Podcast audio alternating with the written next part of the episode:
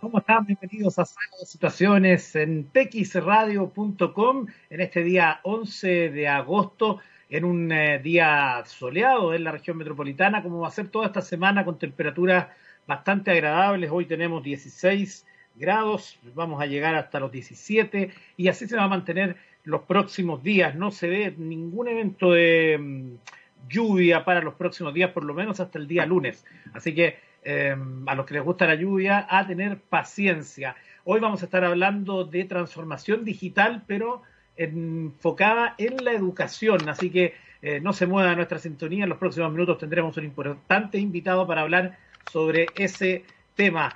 Em, pero vamos a revisar algunas noticias de ciberseguridad y también eh, algunas de tecnología, partiendo por lo que informa CECIRT, el equipo de trabajo entonces ahí en el, gobierno, que habla de un nuevo intento de phishing que está circulando en, eh, por correo electrónico. Se trata de un supuesto crédito asociado al FOGAPE.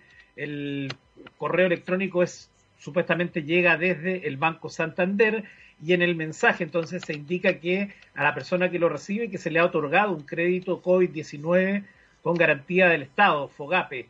El mensaje tiene problemas evidentes de redacción, lo que debe ser considerado por las personas como referencia para sospechar del correo. Si la persona llegara a seleccionar el enlace para activar el falso crédito, esta, esta será dirigida a un sitio falso donde se expone al robo de credenciales. Es llamativo porque eh, yo lo he publicado hace muy poco en Twitter y em, el correo yo se lo voy a leer, porque primero tiene evidentemente problemas de redacción, pero además nunca en mi vida había visto una palabra eh, tantas veces mal escrita en un puro párrafo, porque son tres líneas. Dice, estimado, Santander comunica que se le acaba de otorgar el crédito COVID-19 con garantía FOGAPE. Este crédito es adicional al programa actual de medidas ya implementadas en créditos hipotecarios, créditos de consumo, tarjetas de crédito, CAE y créditos comerciales, entre otros. Activación del crédito aquí. Eh, entonces, primero, evidentemente problemas de redacción, hay un texto eterno, no hay, hay, por lo menos corresponde ahí un punto seguido, pero además me llama la atención que la palabra crédito está escrita una, dos, tres, cuatro, cinco, seis, siete veces y en ninguna de las siete veces está bien escrito. es bien llamativo, porque muchas, en algunas no tiene, en la mayoría, o sea, en ninguna tiene tilde, em, en otra aparece un signo como cuando uno escribe medio, ¿ah? como medio, la mitad de algo, eso aparece allí, en, otros lugares está en mayúscula donde no corresponde. Eh, en, en, el fondo, son muy evidentes los errores de este mensaje de correo electrónico, este phishing, que yo le puedo además contar que en la URL del sitio fraudulento, donde se dirige, está creado en Sudáfrica. Ayer hablábamos de otro que está creado en Rusia, este en Sudáfrica. Esto demuestra de alguna manera que eh, aquí no hay nada al azar, aquí hay verdaderos fábricas de salchichas, pero de phishing, que van generando campañas con distintas, creando en distintos lugares distintas URL, van cambiando los destinatarios, van cruzándolo con bases de datos, como hablábamos el otro día con un invitado, de 100 que caiga uno, hecho el negocio para ellos. Así que a tener cuidado si les llega un correo con esta información, especialmente si usted es cliente de Banco Santander, porque le podría sonar eh, como algo que puede ser verosímil. Otra alerta también que declara hoy el CECIR tiene que ver con una, una campaña de phishing que se está difundiendo también a través de correo electrónico, pero que está asociada a eh, un supuesto eh, correo de la empresa de pago PayPal, ¿ah? eh, transaccional. Acá se intenta persuadir a las víctimas para que utilicen un enlace en el cuerpo del correo. El mensaje indica que la normativa vigente de los datos bancarios en Chile se ha detectado actividad actividad inusual en la cuenta del cliente, razón por la cual se procedió al bloqueo de la cuenta. Enseguida indica el potencial usuario que deberá realizar la, reactivar la cuenta utilizando un enlace adjunto y al utilizar el botón, obviamente usted es redirigido a un sitio fraudulento. Em, el mensaje dice así, entonces tal como yo se lo he leído eh, y que dice, tiene un logotipo solamente de PayPal y para intentar persuadir que un ingrese dice conectarse y entonces eh, al hacer clic ahí, evidentemente uno entra a un sitio fraudulento. Noticias de ciberseguridad llamativa en esta jornada del 11 de agosto tienen que ver con eh, un golpe a la intimidad de Meghan y Harry. Hackers rusos les robaron cientos de fotos. Esta información la trae hoy Infobae, donde se destaca entonces que cientos de fotografías de Meghan Markle y el príncipe Harry, incluyendo varias de la reina Isabel II, fueron robadas por piratas informáticos rusos hace dos años. Este atraco cibernético fue revelado en el libro Finding Freedom, Harry and Meghan and the Making of Modern Royal Family, la inquietante biografía no autorizada de la pareja que abandonó la realeza el año pasado. En el texto escrito por Omid Scooby y Caroline Duran, y que supuestamente no cuenta con las aportaciones de los protagonistas, se relata la forma en que su intimidad fue usurpada en septiembre de 2018 y parte de esta ventilada en Tumblr días después. Una fuente cercana a la pareja declara a los, declaró a los autores del libro biográfico que esto significó una llamada de atención a la seguridad manejada por la realeza, ya que los hackers tuvieron acceso a una cuenta configurada para guardar el álbum fotográfico de la boda de Meghan y Harry, capturado por el aclamado fotógrafo de moda Alexei Lubomirsky. También se señala que, eh, de acuerdo con el Daily Mail, existen varias instantáneas de la famosa pareja que ahora vive en Estados Unidos, pero también algunas de la reina Isabel II, las cuales fueron tomadas como falsas porque algunos detalles no eran visibles. La pareja en las imágenes comparte momentos entrañables durante el día de su compromiso y también el día de su boda, especialmente en la íntima recepción que celebraron en Frogmore House. Entre las instantáneas también aparecieron algunas tomas que fueron descartadas porque no fueron estéticamente apreciables, como en la que los novios tienen los ojos medio cerrados o que hacen algunas poses nada favorables. Estos detalles hicieron dudar sobre la velocidad de estas fotografías, pero no por esto el tema deja de preocupar al Palacio de Kensington, ya que su sistema de seguridad sufrió una grave falla de vulnerabilidad. Para Meghan y el príncipe Harry también significó un peligro latente de su intimidad, aunque solo se publicaron una parte de las fotografías robadas. Es parte de la historia entonces que trae hoy y que cuenta hoy en la sección de tecnología Infobae. Y antes de irnos a la música, también le quiero contar de algo que es una muy buena noticia para los tuiteros, porque Twitter ha desplegado oficialmente para todo el mundo la nueva opción para limitar quién puede responder a tus tweets. Esto es algo que se estaba probando y que finalmente entonces se, eh, después de un largo y tendido proceso de prueba, entonces Twitter eh, ha permitido entonces a partir de ahora limitar las respuestas a publicaciones anuncio eh, este anuncio se hizo en el CES 2020 y sin poner una fecha concreta, la plataforma de Jack Dorsey ha ido realizando pruebas con grupos de usuarios de forma recurrente durante los pasados meses. Hoy finalmente es el día que llegará para el grueso de quienes utilizan el servicio. Así lo ha comunicado Twitter, quien resalta que serán tres las opciones iniciales entre las cuales uno podrá elegir para limitar las respuestas. Una alternativa es todos, o sea, tal como usted eh, lo puede hacer ahora personas que sigues, o sea, que solo las personas que tú sigues puedan responder, o aquellos a quienes mencionan. Por ejemplo, que en un tuit ponga arroba Juanito, arroba Pedrito, arroba Mario, ellos tres van a poder solamente responder. Esas son las opciones que uno va a tener eh, para poder limitar entonces la gente que puede responder un tuit, algo que suena bastante bien en la lógica hoy de Em, esta red social muy golpeada por el negativismo, las peleas, la odiosidad, los trolls. Es un gran problema, un grave problema de Twitter que veremos eh, si eh, logra entonces em, poder mejorar aquello. Eh, aquellas personas que no entren en alguno de los grupos seleccionados verán el icono de comentario con un color gris atenuado, es decir, que no está activo. En cualquiera de los casos, todos los usuarios podrán hacer retweet, retweet con comentario, compartir y dar me gusta a las publicaciones. Es decir, si usted quiere limitar también los retweets, tiene que tener su cuenta privada y que los usuarios solamente que lo sigan lo puedan hacer.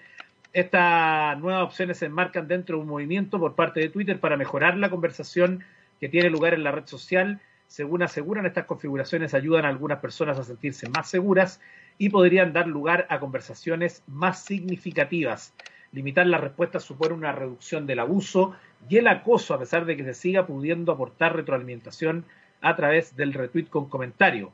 Es, expresan un nuevo método para bloquear el ruido.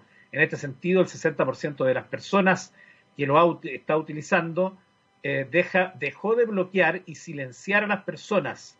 Desde Twitter señalan que los tweets tienden a ser más largos y reflexivos con la utilización de estas opciones, con un impacto importante en conversaciones sobre temas políticos y sociales. Aquellos que tienen un montón de seguidores usan estas configuraciones para compartir sentimientos, opiniones, noticias personales. Ahí está entonces las noticias de tecnología con esta novedad en Twitter, también lo que le ocurrió a la realeza con este hackeo hace dos años que se va a conocer en el libro y también con los fraudes de la jornada que yo siempre los voy actualizando para que usted esté al tanto de ellos. Nos vamos a ir a la música hasta el año 1973 y ahí nos vamos a encontrar con la canción Come On, Feel the Noise una canción de rock originalmente lanzada por Slade el 73, pero que nosotros vamos a escuchar en este programa en la versión de Quiet Riot. Ya estamos de vuelta para hablar de transformación digital y educación. Estamos de vuelta en sala de situaciones para hablar de lo prometido. Hoy vamos a hablar de transformación digital, algo que hemos estado abordando durante todo este tiempo de la pandemia, eh, con las distintas dimensiones que eso ha significado eh, por la premura del tiempo. Y hoy vamos a conversar y recibimos acá en Sala de Situaciones en TX Radio a Félix Burgos. Eres director de la Escuela de Tecnologías Aplicadas IACC y líder de desarrollo de relaciones institucionales, convenios y sinergias del IOTSI Chile. Eh, Félix, espero haberlo dicho todo bien. Usted me corrige. ¿Cómo está? Buenas tardes. Hola Eduardo, tanto gusto saludarte a ti y a tu audiencia y agradecer esta invitación el día de hoy. Sí, efectivamente, eh, la transformación digital es un tema de boga eh, actualmente en la pandemia. Claro, sin duda, en todas las industrias y también en el mundo de la educación, donde em, es un momento, un buen momento, estamos cerrando en muchos casos semestres eh, o por comenzar el segundo, por lo tanto es un buen momento para hacer de alguna forma una evaluación de cómo hemos estado como Chile frente a este escenario eh, yo aprovecho de contar, yo también soy profesor universitario eh, y partimos el semestre con la esperanza de que termináramos el semestre de manera presencial, algo que no ocurrió. Yo tuve que cerrar los semestres de manera online. Eh, por lo tanto, todos tenemos alguna experiencia y seguramente algún diagnóstico y alguna evaluación de lo que ha sido este, esta educación a distancia. Sí, eh, evidentemente, Eduardo, creo que lo que más nos ha impactado a nosotros eh, en el mundo de la educación, sobre todo los que lo hacían de manera presencial, es que tuvimos que, o tuvieron que improvisar en algún momento para poder irse a lo que es la educación online. Eh, a mí me pasó en algún momento, tengo 25 años prestado la educación porque soy ingeniero en computación y en algún momento decidí, digamos, irme al mundo online. Ya tengo casi una década en esto pero digamos que no es fácil hacer la transición o la adaptación de la educación presencial a la educación online. Eh, primero que la concepción misma no es igual, aparte que el, docente y el estudiante tienen que estar preparados para esto, sobre todo con la administración del tiempo. Claro, de todas maneras, eh, ahí hay, desafíos que a mí también se me plantearon de manera personal, eh, Félix, que tienen que ver justamente en cómo eh, dividimos el tiempo o qué parte de ese tiempo lo utilizamos para eh, realizar, por ejemplo, clases en vivo, pero qué parte eh, también se puede dejar por, para videos que complementen esa materia o qué tipo de archivos sean los mejores. Y también otro gran desafío que seguramente muchos profesores les ha tocado vivir ha sido las evaluaciones porque a distancia, evidentemente que cambia completamente ese punto en particular. Eh, sí, mira, eh, voy a mencionar algo que está muy de boga, no solamente la educación, sino para cualquier persona que pretenda conseguir un empleo de aquí a los próximos 5 o 10 años, que son las competencias digitales, ¿ok? Eh, estas competencias digitales en el mundo de la educación superior está enfocado también, y también en la escolaridad, a, lo que es la competencia digital de un docente y las competencias digitales que debe tener un estudiante, no tanto por el manejo de las tecnologías, sino estas habilidades para hacer tareas y actividades con dichas tecnologías. Eh, para nadie es fácil eh, hacer un, examen o, desarrollar un proyecto eh, netamente en la computadora, cuando estábamos acostumbrados a hacerlo con un lapicero o, algo más, más presencial. Eh, y, esto ha sido un, desafío para aquellas instituciones que tecnológicamente no estaban preparados. afortunadamente algunas empresas como Google que han facilitado algunas herramientas para que esto sea posible, pero nada hacemos con la tecnología si no tenemos el talento suficiente preparado para, que la puedan manejar. Y en ese sentido, cuando tú mencionas justamente de estas eh, habilidades digitales, de, tener estas destrezas que son fundamentales para poder además saber sacarle el provecho a cada una de las herramientas que no todas sirven para lo mismo, que quizás justamente en la variedad uno puede encontrar mejores soluciones dependiendo el tipo de, mm, eh, de, enseñanza o el tipo de materias, porque hay algunas que siempre han estado asociadas más a la memoria, a entender procesos y otras son más prácticas. Entonces allí también se generan eh, eh, diferencias. Sí. acá de verdad que tiene que ver mucho con el gusto de los autores. Yo lo digo así porque cada autor defiende su teoría. yo particularmente, y creo que la comparto contigo, Eduardo, soy de las personas que, creo que hay, que hay que aplicar lo aprendido. O sea, el campo práctico es esencial para esto y quizás aquí es donde lo digital ah, ayuda un poco, porque en digital tú puedes simular escenarios, puedes incluir variables que quizás en un mundo real es un poco más complicado hacerlo, este, sobre todo a nivel de tecnología, a nivel de tecnología de sistemas de información tú puedes crear eh, cualquier tipo de escenario virtual e incluir las personas en este escenario. Eh, estamos hablando de que ya hay tecnologías como real, tecnologías de, realidad aumentada que permite a las personas eh, estar inmersos en algún escenario de producción, de fábrica, de reparación, que, permite simular lo que se encontraría en el mundo real.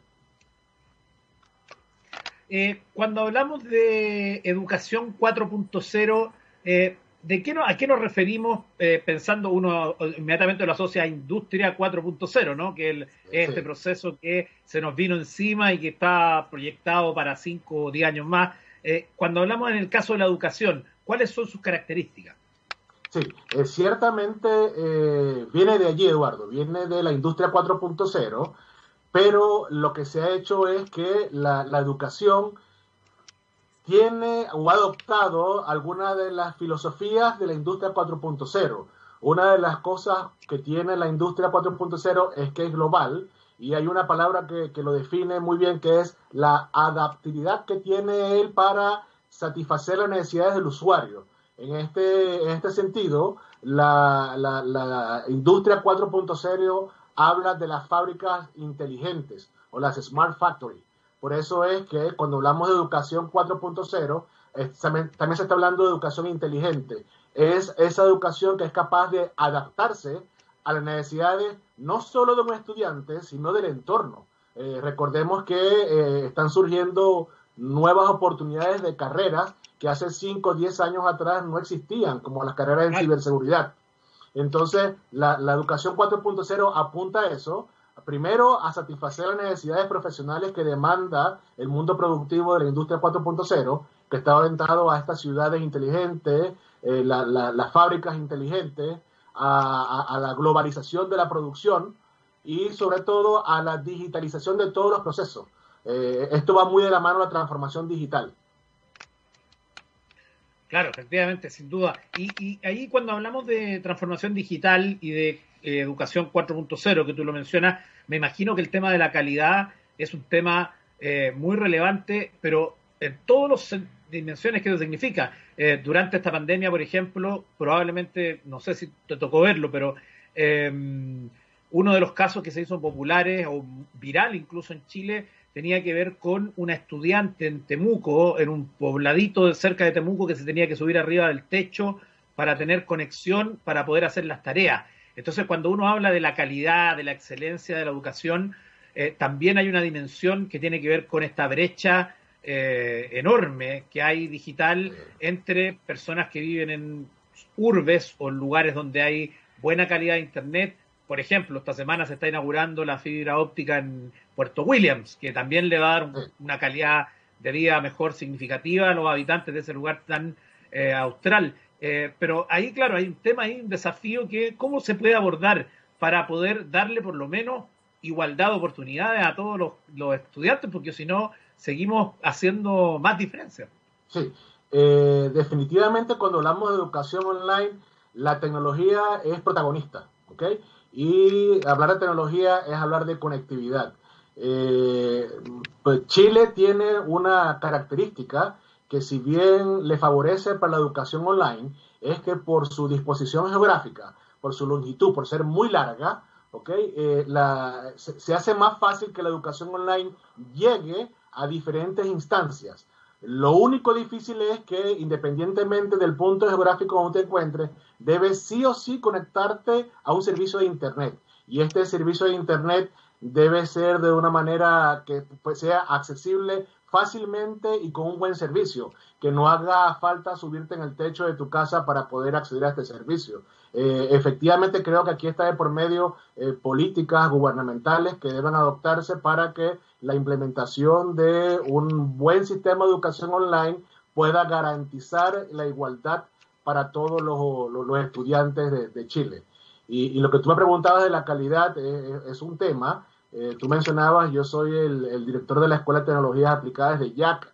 Eh, eh, es una institución que somos, todos nuestros programas son 100% online y para poder, logramos el año pasado la acreditación institucional y para esto la CNA tuvo que crear nuevos criterios para la evaluación de la calidad, ya que, digamos, los criterios de la presencialidad no se adaptaban netamente a lo que es la educación online, lo que la CNA llama educación virtual. Entonces, para la tranquilidad de muchos, para que sepan, eh, ya hay criterios que son netamente establecidos para lo que es la educación online y esto es una garantía de la calidad.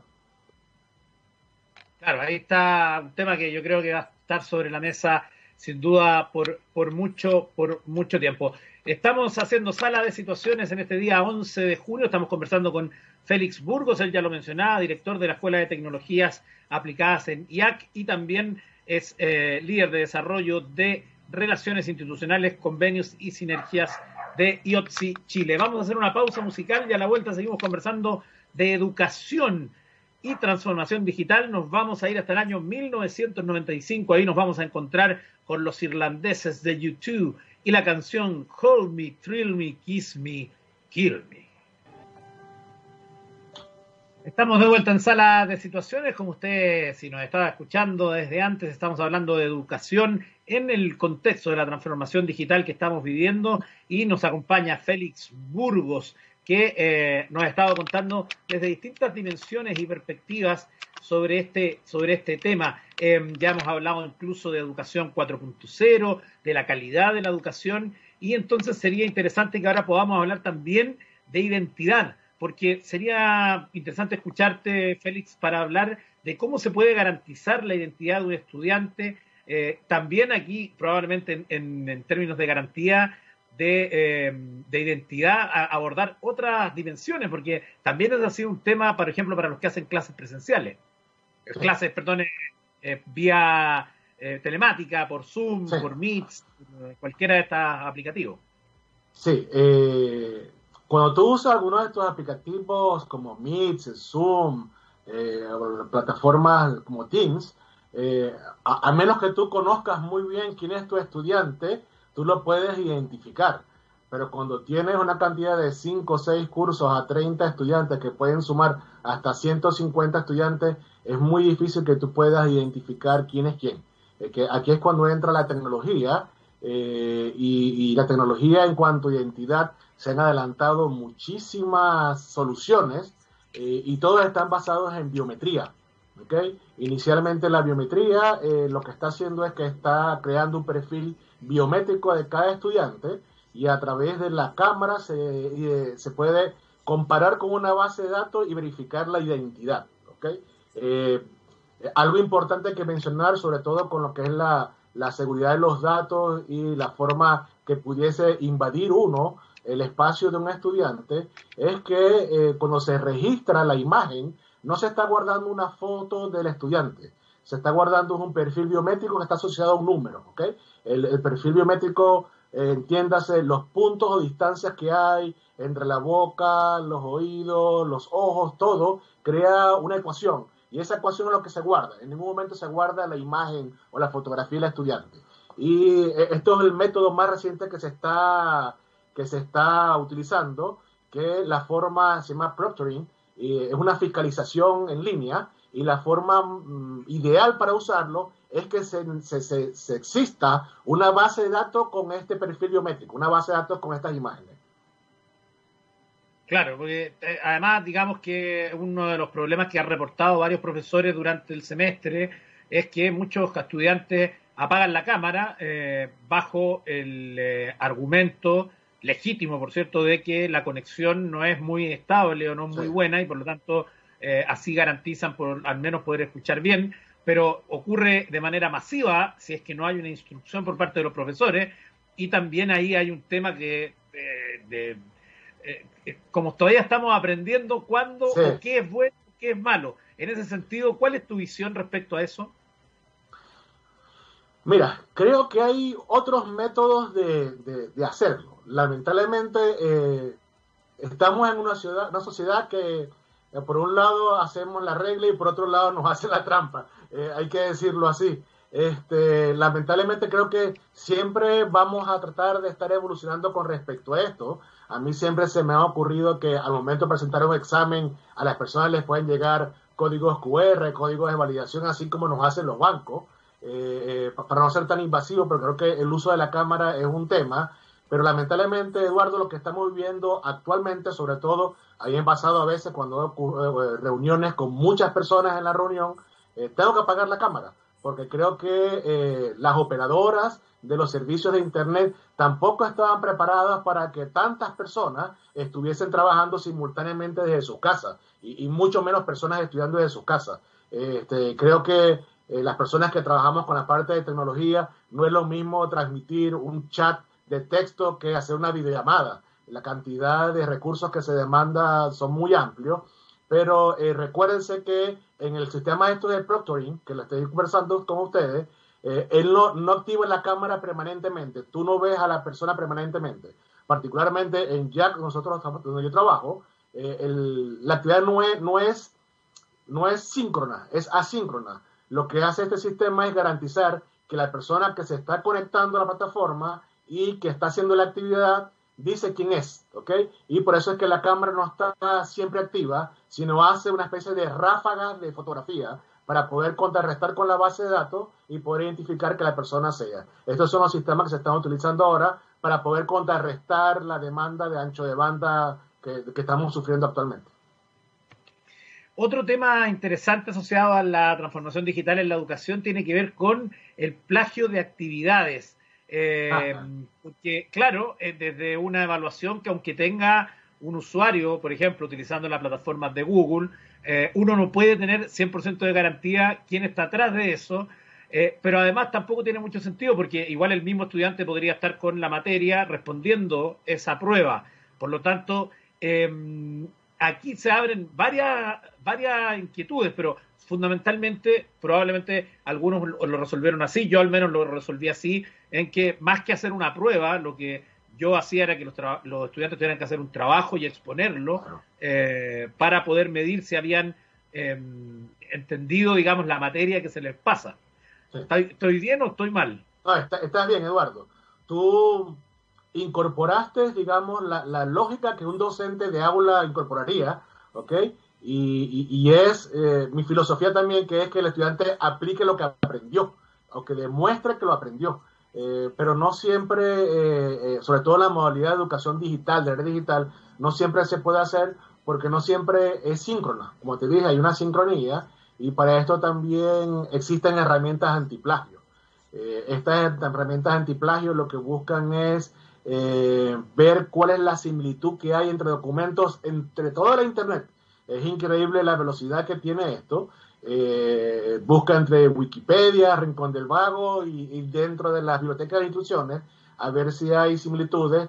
hace, hace muchos años estas, esta herramienta lo que hacía era buscar similitudes tipo copy-paste o copy-pega, pero ahora inclusive son capaces de, con la inteligencia eh, artificial, interpretar eh, contextualizaciones de, lo mismo que se ha copiado.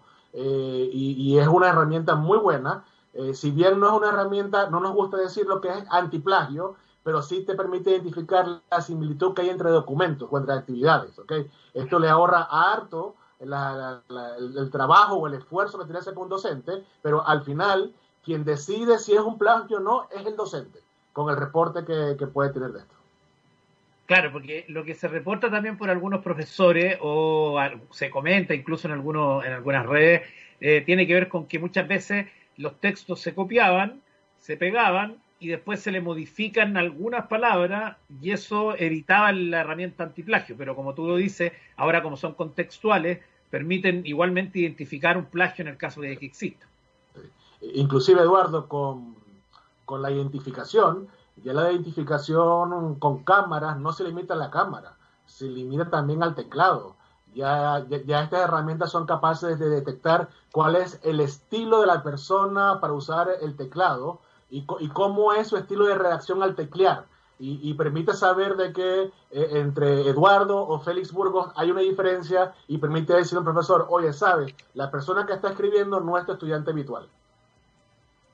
Mira, esta es que Oye, ¿y quiere recomendar alguna de esas herramientas? Mira, nosotros particularmente en Jack usamos Turnitin. ¿ok? Turnitin es una herramienta antiplagio que lo que busca es identificar la similitud entre trabajo. Es increíble la efectividad que tiene. Lo único que tiene de malo es el, el rol del docente de confrontar al estudiante. De cuando tú le dices al estudiante, sabes que conseguimos un trabajo que tiene el 70% de similitud con el tuyo y, casi siempre dicen, yo no fui, pero al final, y como anécdota, hemos encontrado de que finalmente la persona a veces es el autor original, pero a quien él se lo prestó, decidió publicarlo primero. Entonces, eh, todas esas jugarretas se nos han dado en el mundo digital. Pero esta es una herramienta muy efectiva y mira, no es por nada, pero el buscador de Google es una maravilla, sobre todo por los tiempos que hacen. Y tú puedes agarrar cualquier imagen que tú tengas digital o cualquier párrafo que tenga digital, nada más lo tienes que copiar y pegar en el buscador de Google y te lo consigue. Claro, efectivamente, además una muy buena herramienta para quienes hacen fact-checking y verificación de noticias falsas. Eh, hablemos de ciberseguridad y educación. Eh, hay dos temas que me gustaría que podamos eh, conversar en estos cuatro minutitos, cinco minutitos que nos quedan. Primero, em, respecto a la educación superior y los programas académicos, carreras y diplomados que existen en torno a ciberseguridad, ¿cómo estamos hoy en día? ¿Cuál es la visión de ustedes respecto a este tema que no hay que ser muy sabio para saber que va a tener o probablemente va a ser una de las áreas que va a demandar mayor cantidad de mano de obra en los próximos años. Sí. Eh, quizás, Eduardo, te has preguntado el nombre de la escuela. La Escuela de Tecnologías Aplicadas. Hace un par de años esta escuela se llamaba la Escuela de Informática y, su nombre precisamente cambió, o la escuela, me gusta decirlo así, evolucionó la Escuela de Tecnologías Aplicadas precisamente por las nuevas carreras que se iban a presentar producto de la industria 4.0 y la carrera de ciberseguridad es una de ellas. Eh, y Jack, igual que otras instituciones en Chile, eh, ya está impartiendo cursos, en el caso de Jack, carreras al técnico nivel superior y diplomado en el área de ciberseguridad, porque son parte de este conjunto de, eh, de, nuevas profesiones que hace 5 o 10 años atrás no existían y que están demandando. Nada más en Chile se estima que para el año 2021 van a hacer falta aproximadamente unos 16 mil profesionales en el área de ciberseguridad y de los cuales actualmente, digamos, tenemos personas que son técnicos informáticos, ingenieros informáticos en computación, en sistemas, que se han especializado en el área, pero que no han tenido una formación, digamos, a nivel de educación superior formal para tener un título en esto. Eh, en esto creo que, al igual que ciberseguridad, vamos a, comenzar a escuchar carreras como eh, en el área de Big Data, en el área de IoT o Internet de las Cosas, pero creo que la potencia que tiene el área de la ciberseguridad a nivel de formación es muy grande. Nosotros actualmente tenemos 150, estudiantes, 150 estudiantes cursando esta carrera y, creciendo.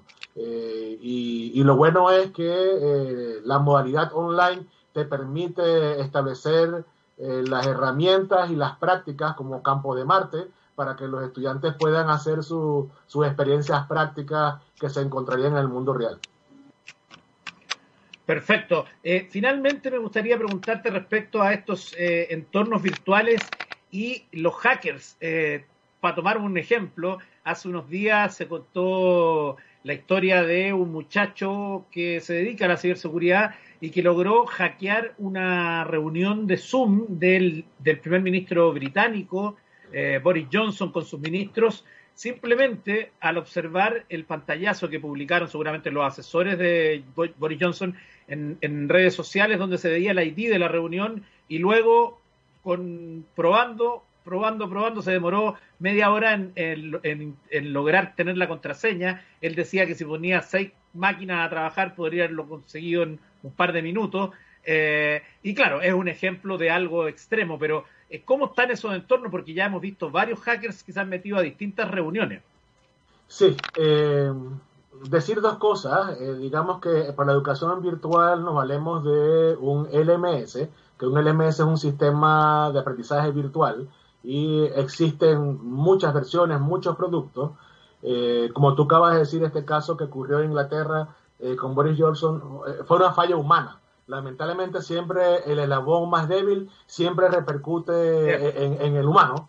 Este, pero especialmente nosotros que utilizamos para las reuniones, esto es algo también importante decir, nosotros para la plataforma de educación, las aulas virtuales y las reuniones del personal académico, personal de gestión creativa, son plataformas totalmente diferentes, no tienen nada que ver entre ellas, ¿okay? Son plataformas que no tienen relación ni siquiera a nivel de, de, conexión de, internet ni, ni, de redes, ¿okay? Eh, sencillamente pertenecemos a una misma organización, eh, pero estamos, no, nos hemos capacitado como para... Eh, tratar de resguardar que esta información, como las ID de las reuniones, no se divulguen, ¿ok?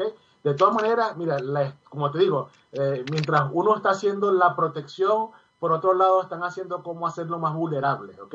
Esto siempre se va a dar. Eh, yo, yo, yo, siempre digo esto, eh, en el tiempo de la presencialidad, cuando yo estudié hace muchos años atrás, normalmente trataban de ver cómo poder obtener clandestinamente el examen de mañana, ¿ok?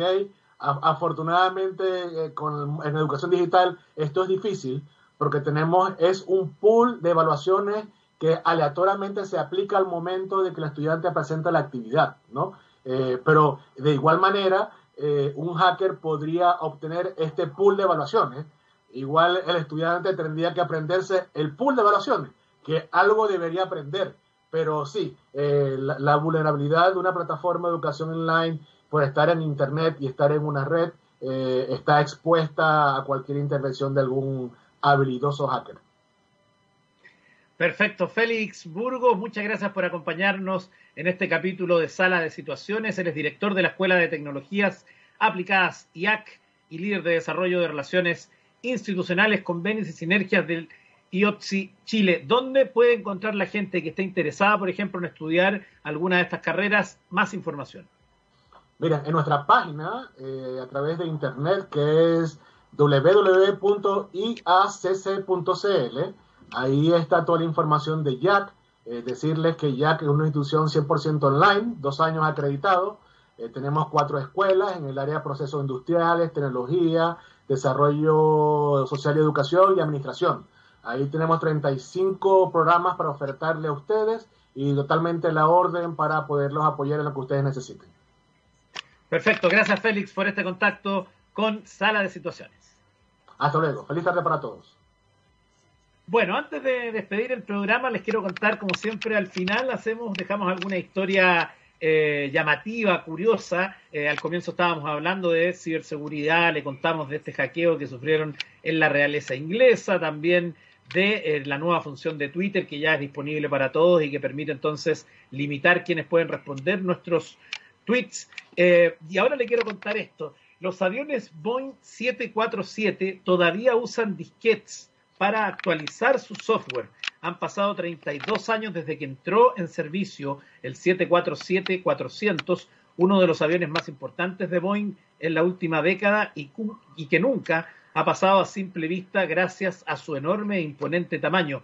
Esta información que viene hoy en Gizmodo cuenta además que eh, pocas cosas han cambiado en todo este tiempo para la manera en, la, en la que funciona el avión, dado que aún recibe sus actualizaciones mediante disquete de 3.5 pulgadas. Un reciente video producido por Pen Test Partners realiza un recorrido a través de algunas de las partes menos conocidas del avión para los civiles y pasajeros, incluyendo su cabina de mando por completo. El video ha sido grabado a bordo de un 747 de la aerolínea British Airways quienes recientemente decidieron retirar toda su flota de este modelo debido a los efectos de la pandemia.